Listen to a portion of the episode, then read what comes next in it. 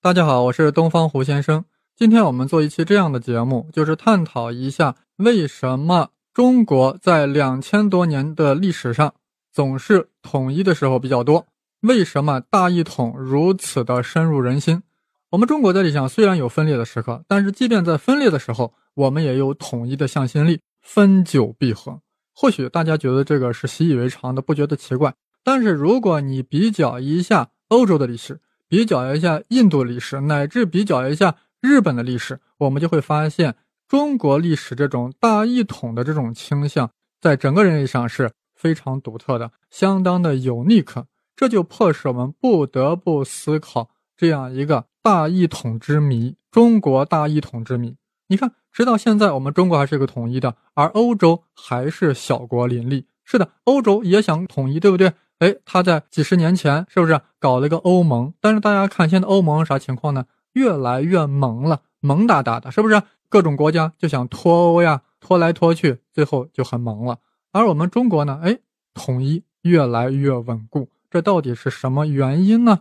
好，胡先生呀，这期节目并不想发表自己的意见。而是要怎么样呢？大家知道，我这个栏目叫胡先生文史札记。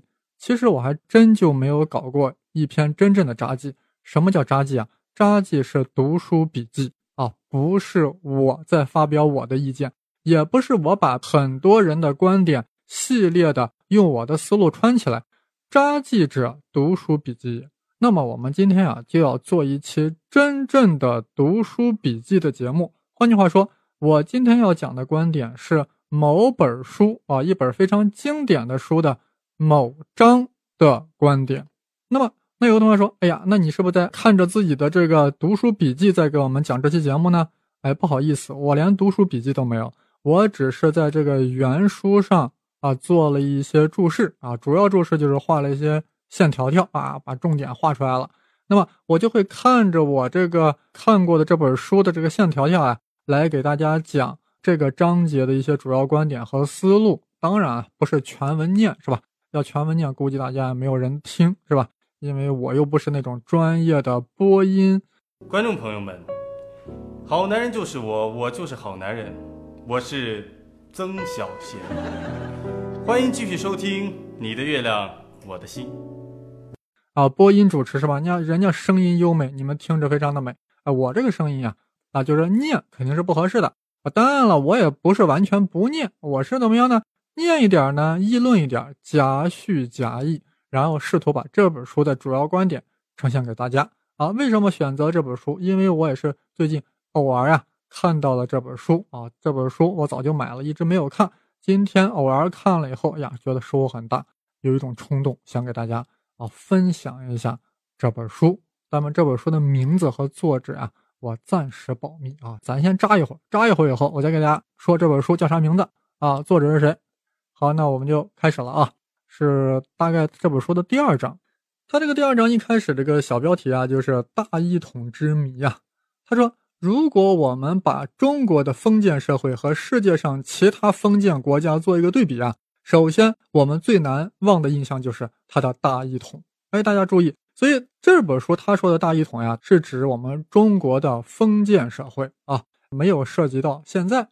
那么大家也注意到了，确实是这样的呀。除了中国封建大国以外啊，世界上绝大多数民族经历的封建社会啊，都是以分裂割据状态存在的。听友里有很多呀是历史的资深爱好者，一听到封建社会这个说法呀，就有一些反感呀。封建社会是啥？这是一个很有问题的名词呀，对不对？我们。中国古代说这个封建，它的意思是封土建国，对不对？是西周的时候怎么样呢？封建亲戚以藩平周的那个封建，对不对？而我们后来说的这个封建社会呢，啊，确实是啊，从这个秦汉以来一直到这个满清灭亡这段时间，所以这个封建社会这个概念本身就是有问题的。而你这个问题却成了一个啊，什么封建社会，中国为啥大一统？你这个问题本身是不是就？比较发的呀，哎，在这里呀，本书的作者专门对此进行了一个解释啊，人家是很厉害的。作者说啥呢？秦汉而后呀，中国建立了大一统帝国，啊，社会结构啊，与西周的这个封建制啊，已经有很大不同了。那么，是否还能用封建这个词来把握秦汉到满清这两千年的社会制度呢？哎，这个确实是有问题的啊。英语中的这个封建啊，是对应哪个词啊？feudalism 啊，feudalism。那它的本意是啥？有人也研究了，feudalism 的本意是 the man of another man，the man of another man，就是另外一个人的人啊，比人之人。也就是说，某个个体从属于另一个个体之下，这就是 feudalism，这是英文中的封建啊。这就意味着啥？所以 feudalism 它的本意就是受支配的农奴嘛。农奴是啥？the man of another man。所以说，中国大一统帝国的社会形态啊，与欧洲的那个封建领主制啊，那是相当的不同。所以这个封建社会本身就定义不清。那么哪有所谓什么中国的封建社会啊大一统之类的说法，是不是就比较搞笑了呀？但是呀，毕竟封建社会这个词儿呀，在我们中国大陆用了很多年了啊，很多人对它感情是很深的。那么在中国大陆，为什么把这两千多年的历史都叫封建社会呢？因为他们有对封建社会有另外一个定义，把这个封建呀给广义化了。他们把那种以自给自足的小农经济为基础的社会啊。都叫封建社会，只要人们在这个社会形态中发现了地主呀、农民呀、领主呀、农奴呀这些基本的阶级，都定义为封建社会了。其实这个定义嘛，也就是人规定的，对不对？这本书就准备采用这个定义，所以大家也就不要细抠这个东西了啊！不要因为封建社会这个定义不严格呀，而对这个问题丧失了兴趣。而你现在定义了呀，封建社会现在在这就有严格定义了呀。然后再说一遍，就是那些以自给自足的。小农经济为基础的社会都叫封建社会，所以不管是欧洲中世纪的封建领主制，领主农奴，这是封建社会。哎，我们中国的这个秦帝国以来的这个地主农民的阶级社会也叫封建社会啊。一旦我们采用了这个定义，哎，我们就可以把啊中国的封建社会是吧，跟西方的欧洲的封建社会做一个对比了呀。这时我们就会发现，哇，中国的封建社会好漫长呀，是不是？而且始终处于大一统的状态呀，而欧洲呢？哎封建社会不但短暂，而且怎么样呢？还小国林立，啊，真的很封建呀！小国林立，封土建国呀！这个的时候，我们就更加热切的感觉到，哎，中国大一统，那真是很让人困惑的一件事情。为什么是这样的？就是说，中国自从秦帝国建立以后，建立这样大一统的帝国以后，这种封建制度竟然维持了两千多年。哎呀，这确实很令人惊讶。因为无论在西方、印度，还是在日本，还是在阿拉伯，很少有哪个社会能保持某一种形态和结构达到千年以上，不可能的。一般社会。好了，我们刚才其实说了半天，陈述了一个事实呀，就是说，本书仍然用封建社会来描述从秦汉帝国建立一直到一八四零年鸦片战争这一历史时期。啊，我们对此这个定义就很明确了，我们在这儿就不要再做任何争议了。那么现在的问题就是说，中国的封建社会在这么长时间内为什么能够维持大一统？哎，这就是我们本期节目啊想要探讨的，也就是胡先生对这本书进行的札记。在世界史上呀，确实出现过一些版图辽阔的统一的封建大国啊，比如说公元八百年建立的查理曼帝国，是吧？查理曼大帝国，但是呢，查理曼帝国的寿命有多长呢？就跟查理大帝的寿命一样长，他死后就解体了，然后欧洲又陷入到了怎么样呢？几百个甚至上千个细小的部分。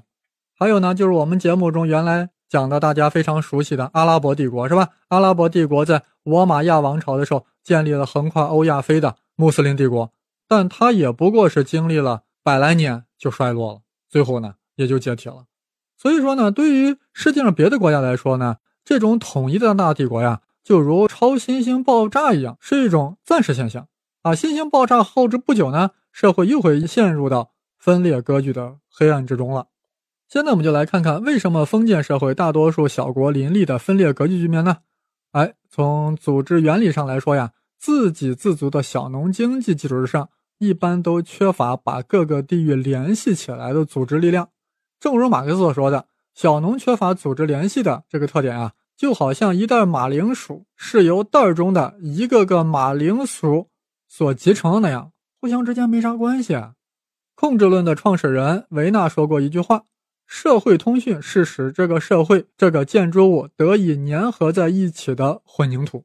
那啥意思啊？就说你要想大一统，要想统一，要有社会通讯，才能把这些各自分立的这些小农粘合在一起。那么要想粘合，就要有啥呀？就要有实行通讯联系的通道和工具。另外呢，还要存在联系功能的人。那么在西欧封建社会里，基础的经济单位是封建庄园。那每一个庄园都是自给自足程度非常高的经济、政治、文化单位啊。那人家那庄园里面不但有磨坊、面包房、酿酒房、铁匠、金匠、银匠、鞋匠，还有啥？还有教堂，连精神文化在庄园里都自己解决了。所以他们就没有必要再去建立一种超越所辖土地之上的广泛的而又经常的这种联系网。再加上啥？庄园之间的交通也很不方便。那么，这种分散的经济结构和低下生产力水平，不产生密切交往的需要，于是欧洲封建社会就表现为了小国林立、分裂割据的局面。呃，说到这里，有人肯定会质疑啊，哎，那叫罗马帝国为什么罗马帝国地域广泛呀？啊，统一局面维持了那么长时间呢？你别看罗马帝国是奴隶制的，那么它为什么能够稳定持久存在呢？那是因为。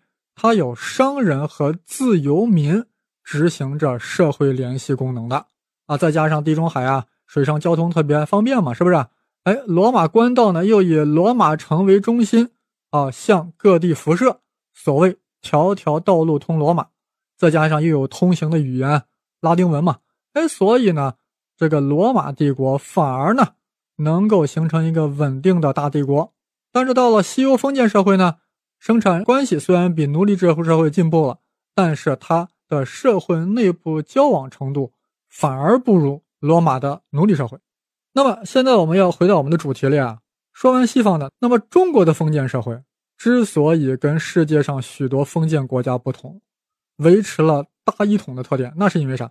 那是因为它有一种独特结构，那就是说有发达的内部交往，尤其是存在一种特殊的。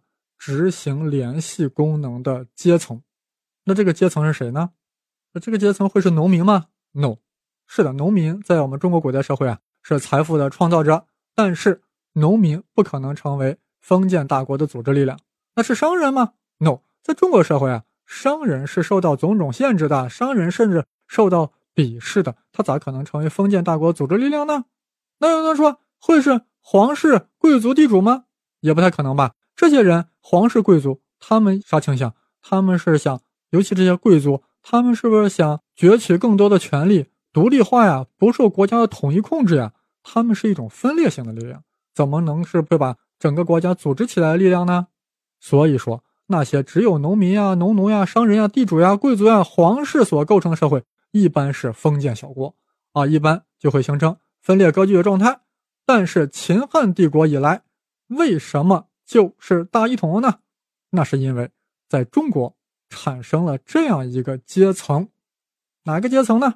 哎，我们成员说，中国古代都有啥阶层呢？士、农、工、商，就是士，士可杀而不可辱的士，士产生于春秋战国时代，在春秋战国时代啊，哎，我们国家的经济结构发生了改变，土地可以买卖了，政治结构中出现了郡县制。逐渐的出现了士这样一个特殊阶层，士是一个什么阶层？不强调身份等级，而是所受教育、服务社会为主要特色的知识分子阶层。那么，中国封建大国的建立啊，就是因为有士这样一个阶层。这本书后面就在论证，为什么士的存在就成为了这样一种粘合剂，把这个本来应该分裂割据的国家粘合在了一起，成为了一个大一统的国家，维持了两千多年这种状态。预知作者是如何论证这一点的，且听我下期继续扎记。想要入群讨论的朋友，请先加我的微信号喂 i c t o r s h e n g l i z i，也就是 Victor 加上生粒子的全拼。Victor 是我的英文名字，生粒子呀。是我的微信昵称，呃，加微信后呀，我会拉你入群讨论。